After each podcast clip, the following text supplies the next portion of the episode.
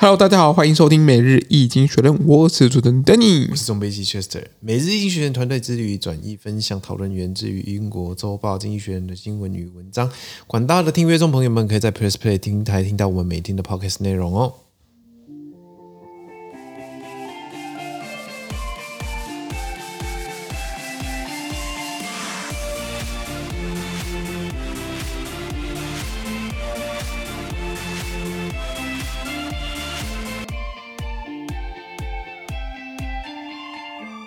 今天我们看到的是从《经济学人》截取出来的新闻。我们看到的是十二月十四号礼拜三的新闻，而这天的新闻同样也会出现在我们每日一经济学人的 Press Play 第一零七五 Po 里面哦。是的，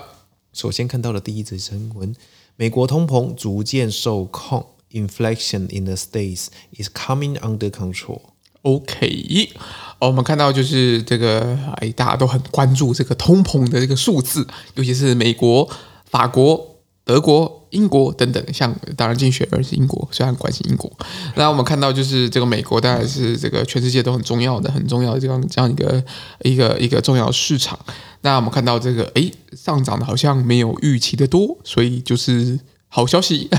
所以这个好消息呢，也带动了这个股价、国这个股市的繁荣。那至于可以繁荣多久呢？让我们继续看下去。看下一则新闻。第二则新闻：中国逐渐放松风控。China is loosening its restrictions. OK，这个中国啊，在这个之前所谓的“白纸革命”的这样子受运动的的这个压力之下呢，其实有做一些是一些一些调整啊，像中国像撤销了国家规定的形成代码的应用程式，那这个应用程式就是在呃，在一个作为就是追踪或者是。呃呃检测就是这个这个这这一位使用者在十十四天内的这样子一个足迹或者是这个移动的过程，那这个往这个撤下来的部分的话，应该是蛮好的，往一个正面稳定这个调整松绑的这样的方向去走。好，看到下一个新闻，第三则新闻，英国的罢工罢很大，Britain is facing some serious strikes。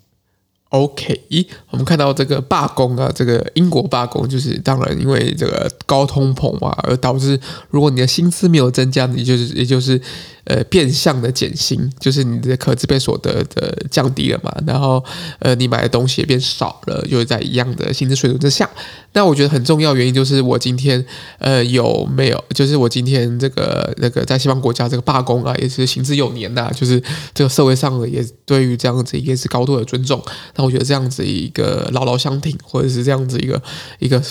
这个社会氛氛围，我觉得蛮好的。那我觉得也也是呃，当然是我觉得这个资本家当然需要以更多的一些智慧去化解这次的一个罢工。好我，看到下一个新闻。今天的最后一则新闻：旅行社们希望二零二三年是个好年。Travel or travel operators hope for a happier 2023。OK，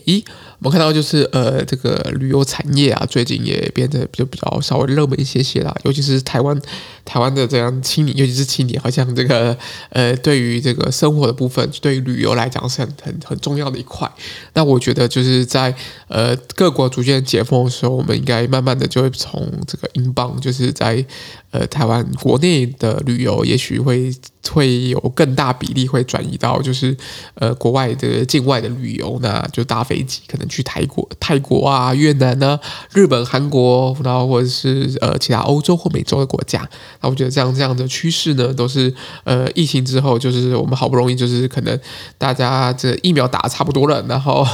然后大家也都有一定的这样子的抗体。那我觉得这样子呃生活也慢慢回归到这个疫情前相对起来相对起来比较像的这样子。一个社会形态，我觉得这是我这是一个比较好的一个现象。好，我们的资讯呢都提供在每日一经济学人 Press Play 平台，大家持续的支持我们哦。感谢您的收听，我们明天见，拜拜。拜拜。